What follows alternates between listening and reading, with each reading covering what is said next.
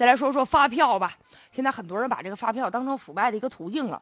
你看，我原来我在大马路上我遇见过有些票贩子啊，就是声不大啊，然后就问你想要那个发票吗？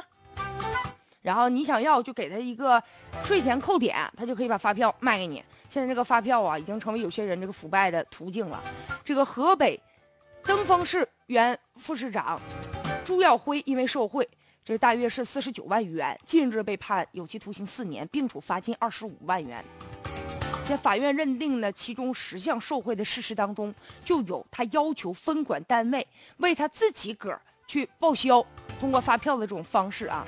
这个案件确实有一个警示的意义，就是说有些个别的官员在下属单位报销自己的发票。这个呢，现在这样的方式也被作为呢受贿罪。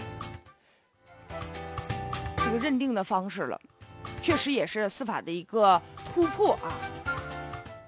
但你看现在有很多人就是报销发票呢，怎么办呢？偷梁换柱啊，强行摊派呀。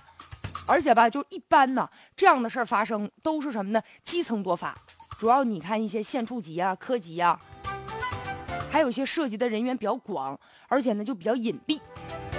再者吧，就是下属单位其实也没办法，为啥得给上级领导？报销呢？你不报销，回头不给你穿小鞋啊？有的啊，大到家电、电器，自己出去看病的钱；小到呢，自个儿孙女的奶粉钱、纸尿裤，甚至一双袜子都不愿意自己掏钱，找单位报销啊。衣食住行都公家报销了，你说他们家这钱啊，干攒。很多人也是敢怒不敢言呐。有人就说了，说我们下属单位忍气吞声啊，老总在外面唱 KTV 啊，钓了个鱼啊，说这些费用单位没法报销，可以呀，去买一些发票啊，用这个发票来洗白呀，甚至还有用公款，比如说买一些购物卡呀、烟呐、酒啊、土特产呐，送给关系客户，你这个你谁能自掏腰包啊？